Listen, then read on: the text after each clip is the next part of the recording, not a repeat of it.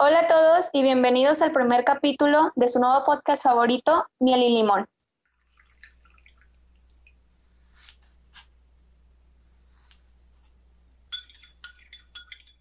El día de hoy me encuentro con la socióloga Estefanía Marrufo. Hola Estefanía. Hola Ana Paula. bueno, muy bien. Antes de comenzar, háblanos un poco de ti. Bueno, pues estoy primero que nada contenta de estar aquí eh, en este espacio con un hombre tan bonito y tan, este, no sé, relevante en esta temporada invernal. Yo pues soy Estefanía Marrufo, eh, tengo 27 años, soy mujer, soy nacida aquí en Torreón, Coahuila. Mm, pues sí, estudié sociología en la Universidad Autónoma de Coahuila. Salí en, ya en 2017 desde hace un poco más de 10 años eh, he hecho teatro aquí en Torreón, he hecho un poco de locución también. Eh, me gusta pues comunicar, ¿no? Los procesos comunicativos me gustan mucho. Me llama la atención precisamente eh, conocer o indagar sobre algunas prácticas y algunas, bueno, prácticas sociales y sobre cómo nos constituimos como grupos sociales. Este, me llama la atención los temas de identidad, de folclore, eh, de ambientalismo, por supuesto de arte. Y pues no sé, creo que eso, básicamente, sería algo así, como mi introducción. Muy bien, bueno, aquí también estamos muy felices de tener. Gracias. Como primer tema, me gustaría hablar de la hipersexualización que hay hacia la mujer. ¿A qué me refiero con esto? Este, pues a esa exaltación a los atributos que se le da tanto sexuales como no sexuales, por ejemplo, a los pechos, que es un órgano no sexual, igual que a la vagina, entre otras. ¿Tú qué puedes hablarnos de este tema? Fíjate, Paula, que ahorita que dijiste que era un órgano no sexual, este, no sé, igual me, estoy desviando un poquito de la pregunta, pero eh, yo luego sí considero todo el cuerpo como sexual, de alguna manera. Este, luego dice, ¿no? Que el, a lo mejor los genitales tal cual no son como la zona erógena más importante, aunque así hayamos eh, construido nuestra percepción o nuestro conocimiento. Ajá. Pero pues sí, yo, yo sí me atrevería a decir que todo el cuerpo es, es parte de ese, de, de ese, como de ese mundo, ¿no? Y por otro lado, lo que tiene que ver con la hipersexualización, híjole, eh, es un tema creo que bastante complejo, evidentemente, y que creo que tiene que ver con una sociedad de consumo. Eh, no sé, la modernidad, este, este tema de, de generar mercancías, de generar plusvalía, de generar ganancias económicas, nos ha convertido en, a veces más que en intercambiar relaciones humanas, intercambiamos relaciones mercantiles. Con esto quiero decir que vamos etiquetando nuestra realidad como si fueran productos comúnmente, ¿no? Este, adquirir un nuevo teléfono, adquirir este, un videojuego, adquirir eh, ropa de cierta línea, de esta cosa que le llaman esta moda de consumo rápido. Y entre ello está aquello que, bueno, perdón, entre esta dinámica está aquello que eh, un filósofo y sociólogo bastante famoso que murió recientemente, que se llama Sigmund Bauman, se llamaba, perdón, hablaba de esto del mercado de la personalidad, eh, lo cual, eh, bueno, en lo cual enunciaba justamente esta dinámica que más que a lo mejor estar satisfaciendo una necesidad humana eh, básica, intrínseca, que tiene que ver con ese contacto, buscamos más bien este, una dinámica de consumo de un bien. ¿Y a dónde voy con esto? Bueno, voy a que considero que esta, pues este paroxismo o esta cosa así exagerada de, de, tener el, eh, pues como la concepción sexual o de la sexualidad de una manera así como tan tan de producto de mercado. Entonces creo que, no sé, así como ponen colores chillantes para que nos dé más hambre o que hacen ciertos jingles para que la música nos, aparezca, nos parezca atractiva. Creo que de esa manera tan, ¿qué adjetivo le puedo dar? Mm, pues tan vulgar, es que no sé, porque luego puede sonar moralino, ¿no? Pero eh, tan desprolija, tan despreocupada de hacer algo que eh, es muy íntimo, es también como muy este, personal. O sea, creo que al momento de, trasladarlo a una cosa súper, súper, súper explotable, eh, se convierte en un bien de consumo, más que en una, creo que más que en una cuestión eh, humana o, intrínseca o, así. No quiero ponerme pulga, no, no, quiero caer como en esta cosa así de señora de telenovela, ¿no? De lo más precioso y hermoso que hay cuando dos abejitas se quieren mucho y esas cosas, ¿no? Pero sí, o sea, creo que es, es muy riesgoso precisamente por una, una cuestión que es como la banalización de una cosa muy íntima. Y por otro lado, este, creo que es peligroso porque eh, dentro de esa hipersexualización hay violencia, que yo creo que es algo también muy, muy importante, ¿no? O sea, van ahí como conjuntas dos cosas. Por un lado, un proceso de invisibilización de una de una parte humana muy importante y por el otro lado la violencia que, que, que engendra el acostumbrarnos a estar expuesto a este tipo de contenido.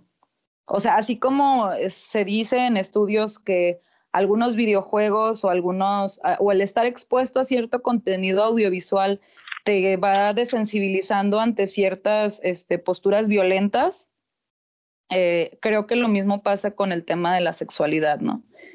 Y pues en una sociedad eh, tan falta de eh, empatía y de sensibilidad con el otro, creo que es un gran riesgo, pues, este, pensando en violaciones o en conductas nocivas entre personas en prácticas sexuales. Por ahí. Sí, no, pues estoy totalmente de acuerdo contigo. Este, definitivamente se ha convertido más que en un ser humano, en un producto, debido al mismo consumo. Este, también siento que se desata, pues incluso de la afectividad, ¿no? Que tú dices, no quiero meterme en esos temas, pero pues es algo cierto, o sea, si bien no es necesario de que ay, yo quiero a esta persona y me voy a casar con esta persona y por eso, pero sí es necesario como que tener cierto, cierta efectividad, cierto cariño de por medio. Y pues en cuanto a lo de los pechos, volviendo un poquito más para allá, este, yo siento que más que nada, eh, pues son glándulas mamarias, ¿no? Con ellos, si quienes están embarazados o quienes tienen bebés, pues van a alimentar a esos bebés. Entonces, siento que igual como que esta sexualización por lo mismo de del consumo, ¿no? De que por ejemplo, como una mujer perfecta debe tener los pechos grandes, pero si enseñas mucho los pechos ya eres pues ahora sí que una cualquiera. O si no los enseñas, pues es como de que eres muy recatada, cosas así. Y pues también creo que es importante aclarar que este fenómeno no radica solamente en, como tú dijiste, en la mercadotecnia.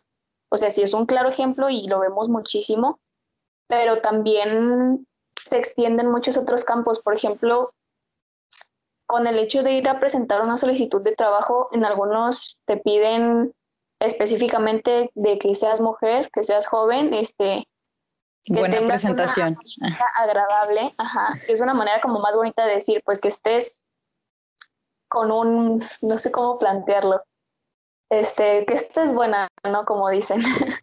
sí, Entonces sí, pues creo que caemos mucho en eso y igual considero que un producto de este espectro es la objetificación que se le da a la mujer.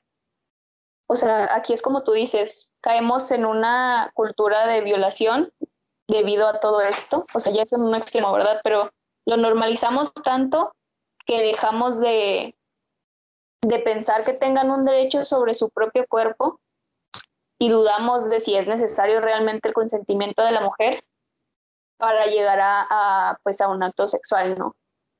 Que es lo que te decía, o sea, dejan de verla como una persona y comienzan a verla como un objeto, entonces es aquí como de que, pues, o sea, estás enseñando pierna, es porque me estás queriendo llamar la atención, ¿no? Que es como dicen mucho por ahí. Sí, y, y que además creo que nace de un impulso muy fuerte, o sea, yo creo que lo que tiene que ver con el erotismo, así, no sé, como la raíz griega de la palabra, tiene que ver con el impulso de la vida. Entonces, pues claro que es una fuerza muy grande y es, y es lo que nos mantiene como especie existiendo. Entonces yo creo que ese es como el poder que, que, tiene todas las ramitas que, que derivan de, lo erótico y es por eso que también puede llegar a ser tan, o sea, que al tergiversarse puede ser tan peligroso y hacer tanto daño entre iguales. Uh. Sí, claramente, digo, o sea, no estoy, lo estoy satanizando mucho, pero no estoy para nada en contra de, de explorar tu sexualidad, de, pues ahora sí, de que conocerte a ti mismo, conocer a tu pareja, ¿no? Pero es, pues es lo mismo. Este, yo sí creo que debe de haber siempre un consentimiento de por medio. Y creo que esta idea se va des desvaneciendo gracias a que el consumismo, a que la mercadotecnia, a que simplemente a veces hasta nuestros mismos padres nos inculcan, ¿no? Creci crecemos pensando en esa idea de que, por ejemplo, no sé, si tú eres una mujer que le gusta vestirse con faldas cortas, con escotes muy pronunciados, es como si tu valor como mujer desapareciera. Claro. Y pues todas estas ideas son en base a, a, a la sociedad, ¿no? A la sociedad que, en la que crecimos y pues que desde niños nos enseñaron a ser así. Sí, aunque también creo que es, esas, eh, esos prejuicios también, no digo que aceleradamente, pero creo que están empezando a, a perder vigencia. Empiezan. Sí. sí, claro. Pero pues es algo que igual por lo que hemos estado como luchando, porque, por ejemplo, ahorita tú me preguntas, no sé, veo a alguien en la calle que va, por ejemplo, se usan mucho, ¿no? Este, con una blusa transparente y que se ve su brasier. Pues para mí está normal, o sea, si se ve bien, está bien, ¿no?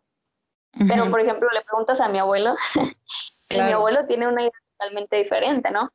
Entonces, sí, este, se va desvaneciendo porque está creciendo una nueva generación, una generación que ya pues que ya no se deja guiar por estos prejuicios, que ya no se deja guiar por estos estereotipos y que está comenzando a crear como una nueva ideología. Pero a la par de esto, este, está otra vez surgiendo una hipersexualización.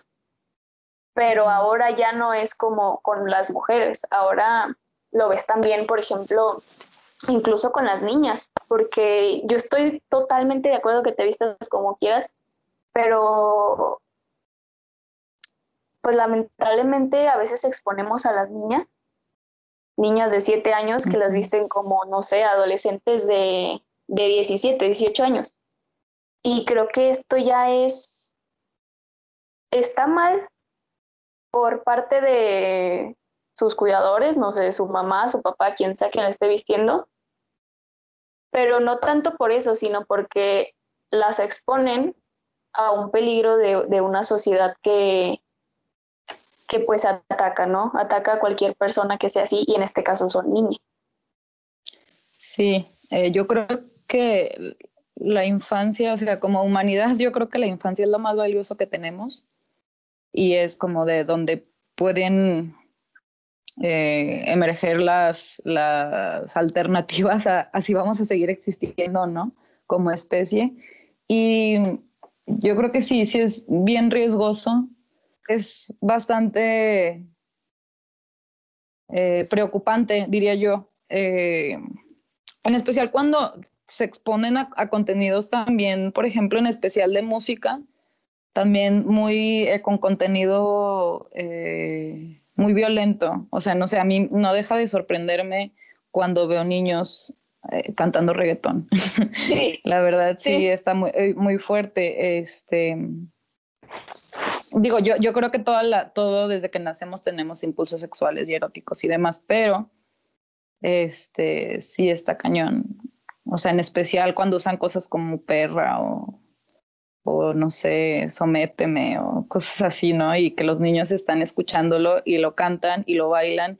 Y además como es un ritmo bastante pegajoso y demás, pues lo ven con toda la normalidad y naturalidad del mundo, ¿no? Pero yo creo que sí, este, la verdad es que no tengo nada en contra del reggaetón, de hecho me gusta, pero creo que lo puedo decir como, como adulto, ¿no? O sea, me gusta como adulta, no me gusta que los niños lo escuchen. O, o que supongo que en algún momento, o, en, o sea, en algún lugar ha de haber reggaetón para niños, ¿no? Que tenga cosas como me quiero lavar los dientes o no sé, cosas de que refuercen comportamientos positivos y no como estas mugreros que, que luego son súper misóginos o violentos. Um, y yo creo que sí, que sí, es un peligro porque, como dices ahorita con lo de la hipersexualidad, o sea, sí, esa, esos pasos que vamos avanzando, luego pues la ignorancia y la pobreza y la violencia pues harán que vayamos un poco para atrás, lo cual pues no está nada bien. Sí, pues que normalizamos muchísimo y ahorita yo también estoy de acuerdo contigo, no me gusta que, por ejemplo, mis primitos este, escuchen reggaetón, a veces incluso yo lo escucho y a mí también me gusta mucho, pero sí digo como que qué onda con las letras. Este, pero pues como son niños, ellos están acostumbrados a repetir y como sus padres, en lugar de la mayoría, porque hay algunos que sí los frenan, pero en lugar de ponerles un alto, de decir, oye, es que esta música no es para ti, o sea, se ríen y les aplauden y pues los niños siguen repitiendo lo mismo, claro. pues la misma actitud, ¿no? Claro, porque además los chiquillos a veces bailan increíble y sí está bien chido verlos y, o sea, yo no tengo a lo mejor nada en contra de que anden ahí moviendo las nalgas y con cosas así muy espasmódicas, pero, pero sí, y además deje tú, o sea, yo lo he visto también en escuelas, que es donde yo digo, wow, o sea, ya por ejemplo he visto, eh, he escuchado como cuando camino por alguna escuela o visto videos en redes sociales donde en vez de ya la tabla rítmica que conocemos así con la marcha de Zacatecas o cosas bien viejitas, ahora hacen con reggaetón, o sea, y desfilan y están en las fiestas ahí. Y bueno, pues allá ellos y su mala cabeza, pero bueno. Sí, sí, pero pues, por ejemplo, hay un video que está transitando mucho por redes, no sé si lo hayas visto. No sé si conoces, a, es una rapera, se llama Cardi B la ubico más o menos, sí. Sí, la ubicas. Este, ella tiene una hija chiquita, ella tiene ah, sí. Ella era bailarina, ¿no? O sea, para sacar adelante a su familia. Ajá. Es que ella, pues, la ves y es una persona muy, muy extrovertida. O sea, ella tiene unos outfits que dices, wow. Pero, por ejemplo, estaba escuchando esta canción que se llama WAP. Es una canción, tiene muy buen ritmo, pero si prestas atención a la letra, pues está un poco, un poco muy rara, porque sí, o sea, está muy, muy explícita.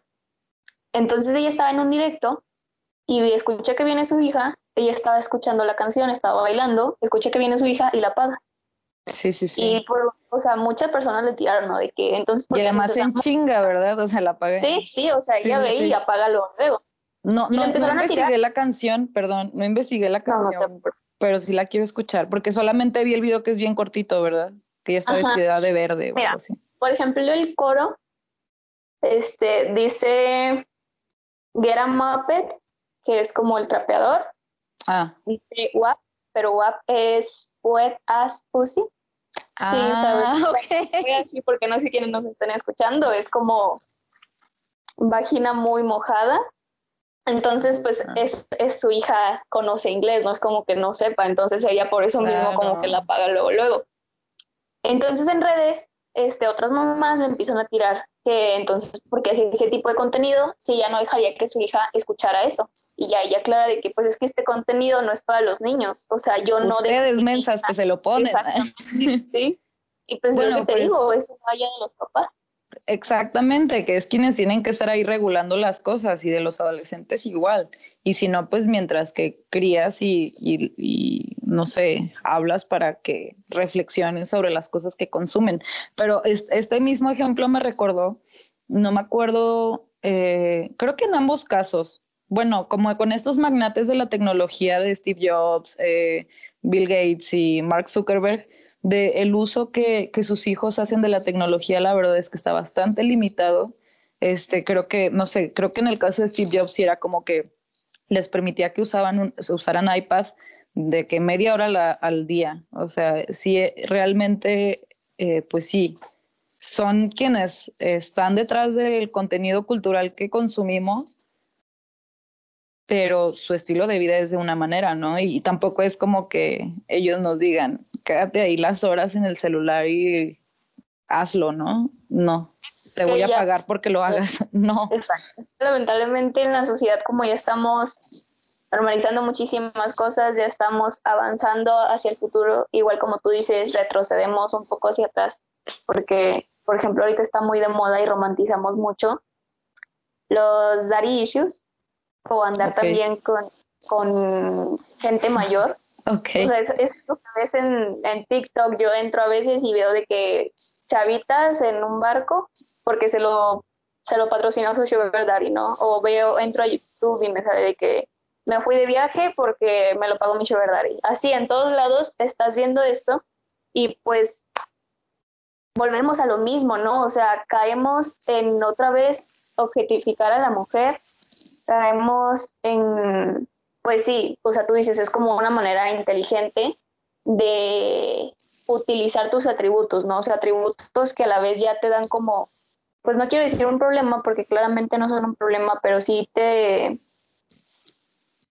te traen ciertos riesgos entre la sociedad, específicamente entre los hombres, y es como una forma inteligente de usarlos pero tú misma caes en un comportamiento de cierta forma, pues un poco misógino, porque le das al hombre consumo que él ya quiere, ¿sabes cómo? O sea, alimentas eso. Sí, y, en especial creo que eh, el tema de las relaciones de poder, este, o sea, y, volvemos igual a, a, como iniciaba más o menos la charla, ¿no? Este, este consumo de la personalidad o, ver al, otro como, como un producto, como un bien, más que como una persona, ¿no? Y pues sí, yo creo que el tema de los sugar daddy da para mucho y este es antiquísimo y yo creo que probablemente seguirá existiendo toda la vida. Pero sí, definitivamente ahí tiene que ver eh, las relaciones de poder que sí pueden llegar a ser bastante peligrosas. Mm, y pues sí, o sea, no, no quiero soltar ningún comentario ahí moralino ni nada por el estilo, pero pues definitivamente, en especial cuando son eh, jóvenes menores de edad, creo que ahí es donde, bueno, o muy jóvenes, que igual ya cuando cumple 18 años no es como que instantáneamente ya adquieras el superpoder de la adultez o de la madurez o lo que sea, pero pues sí, o sea, cuando son muy jóvenes creo que sí es bastante peligroso porque eh, pues es gente que les lleva muchísimos años, que están en un estatus económico más alto, lo cual les permite como tener, este, no sé, otras posibilidades de existir y de pensar y, no sé, pienso, o sea, ahorita que hablábamos de esto, pienso así en el caso excesivo de este tipo, ay, se me fue el nombre, ahorita lo tenía. Bueno, este magnate gringo que tuvo una gran red de tratas que hasta Netflix le sacó el documental. Exacto. O sea, que eran eh, niñas bien, bien jovencitas, que igual no llegó a ser de todas su sugar daddy, sino que más bien era su, eh, no sé quién las prostituye, pero eh, en ese momento era una relación súper, súper desigual y el perfil de las chavas generalmente era, pues que eran, tenían muchas carencias emocionales y carencias materiales, entonces pues claro que era perfecto para que ahí el tipo hiciera su, su agosto y, ejerciera esas relaciones de violencia. Claro que aunque haya eh, mujeres que igual recurran a este tipo de, relaciones para, no sé, pasarla bien, acceder a otro tipo de, vida o qué sé yo, pues, o que estén educadas ya o que no sean tan jóvenes, pues eh, eso no quiere decir que también estén exentas de que haya eh, una relación desigual y que haya violencia. Y también creo que puede haber relaciones donde no haya violencia y que sean felices ah, y 40 y 20 y todas esas canciones muy bonitas que, que son parte del imaginario popular, ¿no? O sea, también creo que a veces para el amor no hay edades, pero pues sí, aguas, aguas si están pensando en tener sugar daddy, si nos están escuchando, o sugar mommy también, porque también, no nada más este, son mujeres pequeñas. Sí, pero pues, como tú acá dices, tenía que pasar, tenía que pasar. Sí, eventualmente iba a pasar. Como tú dices, este, sí, claro que, que hay, eh, pues simplemente lo vemos, por ejemplo, con nuestros abuelos, ¿no? De que sí, a veces sí es una edad muy diferente, pero aquí es como cuando hay amor de por medio. Y pues acá en la relación de los sugar este, es más como esto que dices, ¿no? De que yo tengo el poder sobre ti, este, por mi estatus económico. Pero pues también hay que aclarar, ¿no? No solamente es con sugar daddies, también, por ejemplo, se da mucho que chavitas de 13, 14 años andan con de 18 para arriba, 18, 20. Y, pues, digo, a mí me tocó, ¿no? O sea, yo cuando estaba en primero de secundaria me coqueteaba uno así más grande y yo me sentía soñada. Pero... Ah, claro, porque soy muy madura e inteligente, sí, por eso fija en mí. sí, exactamente, pero pues aquí ya entró mi mamá y me dijo que, oye, no es así. Estás loca. Exactamente. Entonces, pues sí, sí es también muy importante que cualquier persona que nos esté escuchando, no sé qué edades vayan a ser, pero pues espero ir también hacia los adolescentes, este, que reconozcan que realmente no es ni amor, ni es que estés muy madura, sino que es que esa persona mayor que tú, pues puede ejercer un control sobre ti, ¿no? Que es lo que hablamos, tiene poder. Y, y eso es lo que le gusta. Así Entonces, también en este tipo de relaciones, pues yo no siento que realmente haya un consentimiento, porque pues sí, la chava puede decir de que no, yo sí quiero, pero es porque él ya tiene como también un tipo de control, pues sí, un tipo de control mental de que, no sé, es que me gustas mucho, ¿no? Es que yo te quiero mucho y yo quiero que esto pase porque me quiero casar contigo. Entonces, pues sí, realmente yo no, no, no siento que en estas relaciones, este, aunque se exprese que sí hay, que realmente haya un consentimiento. Claro, es que sí, o sea, igual creo que sí lo puede haber, pero no en un nivel maduro. O sea, no en un nivel, volvemos al tema de las relaciones desiguales y al tema de, de eh, las relaciones de poder. Este, y sí, o como dicen coloquialmente, ¿no? Ahorita que hablabas, pensé en esto de, pues ya está más vivido, mija. o sea, es, esa es como una de las frases.